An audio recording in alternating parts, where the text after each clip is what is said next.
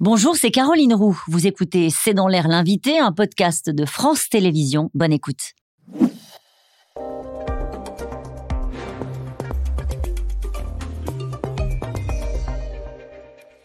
Bonsoir à toutes et à tous, bienvenue dans C'est dans l'air. Mon invité ce soir est le maire de Cannes, David Lisnard. Bonsoir. Bonsoir. Merci d'avoir accepté mon invitation. Vous êtes également président de l'Association des maires de France. Nous allons naturellement dire un mot ce soir ensemble des violences contre les élus. Euh, mais débutons cette interview avec l'annonce du gouvernement qui, euh, se lance, qui lance la chasse à la fraude sociale, fusion de la carte vitale avec la carte d'identité, obligation euh, de résider 9 mois par an pour toucher des prestations, contrôle des retraités depuis 85 ans installés à l'étranger, j'en passe. Gabriel Attal estime entre 6 et 8 milliards euh, d'euros à récupérer. Est-ce que c'est un combat que vous soutenez? Ah, L'intention, oui, il ne faut pas être hypocrite. Hum. Hein. Euh, d'ailleurs, vous remarquerez au passage que c'est plus tabou, c'est une bonne chose. ça l'était? Oui, quand on parlait de ça il n'y a pas longtemps, on était taxé de populiste. Euh, donc les, mots sont repris, l'intention est affichée, c'est une bonne chose, il faudra voir dans les actes. C'est pas du tout du dépit, mais c'est euh, l'expérience qui montre qu'on a eu des grandes annonces sur l'hôpital, on a eu des grandes annonces sur la police, on a eu des grandes annonces sur la justice, on a eu des grandes annonces. Là, il y a des moyens qui sont annoncés, création de 1000 postes pour lutter contre la fraude sociale, oui. Oui, oui, non, c'est, objectivement, c'est bien. Deuxième remarque hein, qui, doit euh, nous amener euh, à soutenir ce type d'initiative, parce que la fraude, c'est mal, pour parler clair. C'est pas que d'un point de vue éthique, c'est mal contre les comptes publics, mais aussi pour ceux qui ont vraiment besoin d'être aidés. Donc tout le monde est perdant dans, la fraude. Quand il y a 3 millions, 4 millions de bénéficiaires de plus euh, de l'allocation que d'habitants, il, y a un souci. Mais euh, vous remarquerez que les premières critiques, elles sont venues du gouvernement lui-même. Euh, les premières réticences, elles sont venues du ministère de l'Intérieur. Et en disant que la fusion entre la carte d'identité et la carte vitale n'était pas possible, etc. Donc ce serait presque risible s'il ne s'agissait pas de la conduite de l'État. et malheureusement, euh, moi j'ai une certaine idée du pays qui fait que on devrait avoir un exécutif qui soit un peu plus cohérent. On peut pas, peut pas dire. Qu'est-ce que vous voulez dire, David Lisnard, que tout ça n'a pas été anticipé, préparé, pensé en amont euh, par l'ensemble de l'équipe gouvernementale Je fais juste constat, je constate que ce matin, lorsque j'ai entendu ces annonces, ce que j'ai entendu derrière, c'était le ministère de l'Intérieur qui euh, apportait, vous l'avez entendu aussi. Hein. Donc on parle de la conduite de l'État, de la conduite de la nation, c'est quelque chose de sérieux et, qui doit être préparé. Et comme on est sur, c'est pas propre à cet exécutif, mais ça s'accentue. On est sur une succession de séquences de communication et d'annonces alors parfois on est d'accord, parfois on n'est pas d'accord, on commande tout cela, mais la réalité de l'action publique, elle se fait aussi dans l'exécution des choses. Ça veut dire que, vous ne donnez aucun crédit à la volonté politique qui est derrière cela, euh, derrière ces annonces sur la fraude fiscale il y a quelques jours et fraude sociale aujourd'hui. Vous pensez que c'est une séquence de communication pour tourner la page de la, ah. des retraites? Est-ce que vous allez jusque-là? Alors non, alors que ce soit une séquence de communication, oui, je, le pense. Mais deux, de ne donner aucun crédit, ce serait un procès d'intention, euh, enfin, objectivement, qui ne serait pas correct de ma part. Mais, euh, et il y a des choses qui sont annoncées qui sont positives. Mais vous voyez, par exemple, euh, on ne peut pas balayer ce que dit la CNIL comme cela. Le, respect des libertés publiques, c'est pas gadget non plus. Donc, il faut lutter contre la fraude. On le demande depuis longtemps. il faut montrer comment on concilie des affichages et des moyens en face. Autrement, le président de la République, avant d'être élu, appelait ça de la poudre de perlimpinpin. Hum. Sur l'AME, comment est-ce que vous positionnez? Là aussi, il y a un débat au sein du gouvernement entre le ministre de l'Intérieur et le ministre de la Santé. Euh, la droite a toujours été euh, favorable. Oui, les positions. Euh, c'est l'aide médicale d'État. Oui, c'est l'aide médicale d'État. Et, et, ce qui a été annoncé ce matin va dans le sens des positions qui sont les nôtres. Hum. parlons de l'immigration. Les discussions sont en cours entre la droite et le gouvernement sur la question de l'immigration. La droite a fait plusieurs propositions. Est-ce que le dialogue est réellement possible? On a vu comment ça s'était passé sur les retraites, avec parfois des rendez-vous manqués. Enfin, c'est comme ça que ça a été raconté du, du côté du gouvernement. Est-ce que c'est possible d'avancer ensemble, puisque le ministre de l'Intérieur vous avez dit chiche euh, oui, enfin, je crois que les, deux parties sont dit chiches, hein, si j'ai bien compris. Mais bon, comme on est entre adultes, on peut passer euh, ce cap. et euh, le tout, c'est de savoir est-ce qu'on est capable, dans ces quatre ans qui, qui, qui, qui, nous, qui nous conduisent au prochain renouvellement, d'être utile au pays ou pas? C'est l'éternelle question. Et, et, donc de proposer. Qui est posé à vous Qui est proposé à tous citoyens, à mon sens. Et aussi au LR Qui est posé au LR, ceux qui sont au Parlement en tout cas, ce n'est pas mon cas, mais, qui doivent voter des lois ou, ou, ne pas voter des lois. Et en l'occurrence, je trouve que ce qu'a proposé Eric Ciotti et ce qu'il a proposé avec Bruno Retailleau et Olivier Marleix, c'est cohérent. C'est-à-dire que c'est la seule façon de faire évoluer le dispositif législatif et réglementaire pour enfin avoir une politique de maîtrise de l'immigration qui soit efficace. On a eu 22 lois, je crois, depuis une trentaine d'années. Euh, plus il y a de lois, plus il y a d'immigrés, y compris clandestins. Donc le problème, il n'est pas là. Le problème, il est. Et, ce que propose, ce qui est sûr, c'est qu'on ne peut pas faire du en même tentisme migratoire. Ça ne fonctionne pas. Mmh.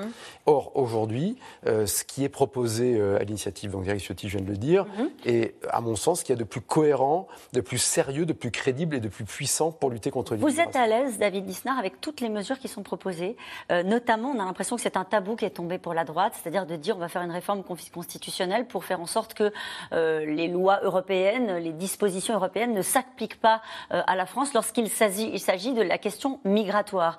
c'est vrai que ce sont des choses. Pour répondre très vite, je vais essayer de le faire, mais de façon précise. D'abord, moi je suis à l'aise puisqu'on proposait ça avec François Fillon en 2017, c'est-à-dire de dire qu'il fallait restreindre le droit du sol hein, hum. et qu'on doit maîtriser notre, notre peuplement, comme le Danemark qui est cité tout le temps aujourd'hui le fait, mais comme d'autres pays le font, y compris au sein de la zone euro et au sein de l'Europe, pardon, et qu'il y avait une incompatibilité non pas avec des lois européennes, mais avec l'article 8 de la Convention européenne des droits de l'homme et de l'interprétation des juges de la CEDH qui, euh, de façon extensible, estime que, ça, que le droit de la famille, euh, à constituer une famille, passe avant le droit d'une nation à maîtriser son peuplement. Donc il est évident qu'il faut changer cela et que cela passe par une réforme de la Constitution. Je l'ai soutenu en 2017 quand François Fillon le soutenait, je le soutiens euh, bien. Euh, Michel Barnier l'avait proposé aussi. Oui, oui, bien sûr. Euh, non, mais c'est. Mais Gérald Darmanin considère que c'est une, une, proposition de Frexit migratoire. Oui, mais tout ça, c'est de la formule qui n'a aucun sens. C'est-à-dire qu'il ne peut pas dire d'un côté qu'il veut maîtriser l'immigration et d'un autre côté de, ne pas se donner le moyen juridico-administratif de maîtriser l'immigration. C'est de l'hypocrisie. C'est pas sérieux. C'est pas respectueux des gens. Et on en revient. C'est la même chose à votre question préalable sur la, la, politique sociale. C'est bien de parler de la lutte contre la fraude, on le demande, mais euh, il faut une politique structurelle. On a aujourd'hui, je crois, 835 milliards de dépenses sociales, 33% du PIB, c'est le record du monde, avec une multitude de dispositifs. Et, et, moi, je vois pourtant au quotidien, dans mon CCS, Centre communal d'action sociale, des gens pauvres qui rament, qui galèrent, parce qu'il y a une telle bureaucratie sociale que, que ceux qui connaissent le système en bénéficient, et pas forcément ceux qui en ont plus besoin. Quel lien vous faites avec l'immigration Avec l'immigration, c'est qu'aujourd'hui, on a une politique migratoire qui est tellement laxiste qu'elle se fait au détriment des immigrés qui viennent pour des bonnes raisons, mm. qu'on intègre mal et qu'on n'assimile plus. Le problème quantitatif pose un problème d'unité de la nation. Mm-hmm. Et, donc c'est au détriment des comptes publics, au détriment de l'ordre public, au détriment de la qualité de vie en France, du sentiment d'appartenance à la nation, mais au détriment des immigrés eux-mêmes et, les, plus méritants, ceux qui veulent se sentir dépositaire du culture Mais quand même, est-ce que les LR n'ont pas choisi la ligne dure? Sur la question migratoire. parce qu'on parle de ce thème aujourd'hui, mais c'est une multitude de, thèmes. Et la question migratoire aujourd'hui, elle est une question qui transcende les clivages partisans. Mm. C'est-à-dire qu'au-delà d'un débat très très microcosmique, euh, beaucoup de Français de toutes conditions, de, de, gauche aussi, de gauche, mais parler avec des, descendants d'immigrés et avec des immigrés récents qui veulent que le pays soit tenu. Ça veut dire que vous considérez que les Français sont d'ores et déjà sur cette ligne dure eux-mêmes. Mais ce n'est pas une ligne dure, c'est une ligne raisonnable. Mm. C'est une ligne qui consiste à dire il vaut mieux, il faut mieux accueillir, il faut bien accueillir, et pour cela, il faut maîtriser qui et combien de personnes on accueille. Vous savez ce que dit, vous avez entendu ce que dit le Rassemblement national. Ils disent, en gros, voilà, ils proposent ce qu'on a toujours proposé. Et là aussi, c'est des postures politiques. Le Rassemblement national, c'est le même qui, il y a quelques mois, disait on, on, s'est recentré et on ne fait que proposer ce que disait le RPR il y a 30 ans. Vous l'avez entendu Oui, bien sûr. Donc, qui a changé? Qui a mm. changé mm. Voilà, ce que, ce, que, propose euh, LR, qui a pris une initiative, c'est dans la filiation de ce que l'on propose depuis longtemps et que proposent beaucoup de républicains, non pas au sens partisan du terme, au vrai sens étymologique. David Lisnard, vous pensez que ça peut aboutir? Il y a la volonté, en tout cas de votre part, d'aboutir à une forme d'accord avec le gouvernement mon, sur mon sentiment euh, oui citoyen, je ne crois pas. Bon, ben voilà, je ne crois pas parce que je, je pense que l'exécutif n'est pas clair sur ces questions-là. Il y, a eu trop d'aternoiements et de changements de position au gré de l'actualité euh, et de la volonté de séduire. Euh, une dernière question. la Première ministre avait estimé, puisqu'on parlait du Rassemblement national, que ce parti était l'héritier du maréchal Pétain. Visiblement, elle a été recadrée lors du Conseil des ministres aujourd'hui par le président de la République, qui considère que ce n'est pas le meilleur moyen de lutter avec les mots des années 90 contre le Rassemblement national, et puis que c'est une façon d'insulter ceux qui ont voté euh, pour euh, le Rassemblement national lors des dernières élections. Vous pensez, vous, que c'est un héritier du maréchal Pétain, ce parti? D'abord, non, bien sûr. elle s'est trompée. C'est absurde, oui, elle s'est trompée. Et puis, et puis arrête. Enfin, c'est la meilleure façon de faire monter le Front National, le Rassemblement national. Mais il y a aussi, ça ne vous s'étonne pas que chaque semaine maintenant, on ait des indiscrétions organisées par le président de la République pour démentir ce que dit sa première, sa première ça raconte quoi? Bah, ça raconte un exécutif qui, euh, qui manque de, de, tenue et, et qui n'est pas à la hauteur du pays, tout simplement. Dernière question, naturellement, sur les violences contre les maires. Euh, le maire de la Baule, euh, Franck Louvrier, a annoncé qu'il avait été victime d'une forme de harcèlement. Il a publié les photos. On lui a envoyé euh, des photos de Samuel Paty, des photos du Bataclan. Est-ce que c'est la bonne manière de prendre ce problème-là, que les élus communiquent sur les menaces dont ils font l'objet? Il fallait bien dénoncer ce problème. L'AMF a été la première, l'association des maires de France a, tiré la sonnette d'alarme. On avait créé un observatoire il y a trois ans, l'initiative de, François Barouin. Euh, il faut bien comprendre que les maires, ce sont des Français parmi les Français. On est des habitants parmi les habitants. On, vit dans notre ville mm. et c'est un superbe mandat et c'est plutôt une communion. Hein. C'est, pas, faut, même si c'est très difficile.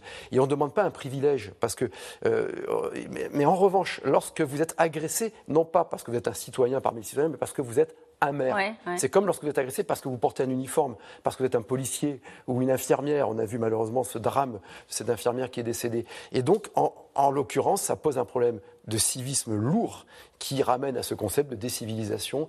Euh, que vous aviez évoqué il y a cinq ans, repris par le président de la République. Et, qui a été repris la semaine dernière. Merci beaucoup, David Lisnard, d'avoir été. Merci oui, ça fait un peu vite, mais vous reviendrez pour parler naturellement des violences, parce que ça risque d'être un sujet qui va traîner pendant, pendant plusieurs années. Merci encore. On se retrouve dans un instant avec les experts de C'est dans l'air. Merci d'avoir écouté C'est dans l'air. Comme vous le savez, vous pouvez désormais écouter l'intégrale, mais aussi l'invité ou vos questions à nos experts. Tous ces podcasts sont disponibles gratuitement sur toutes les plateformes de streaming audio. Et pour le replay vidéo, c'est sur France.tv, bien évidemment. À bientôt.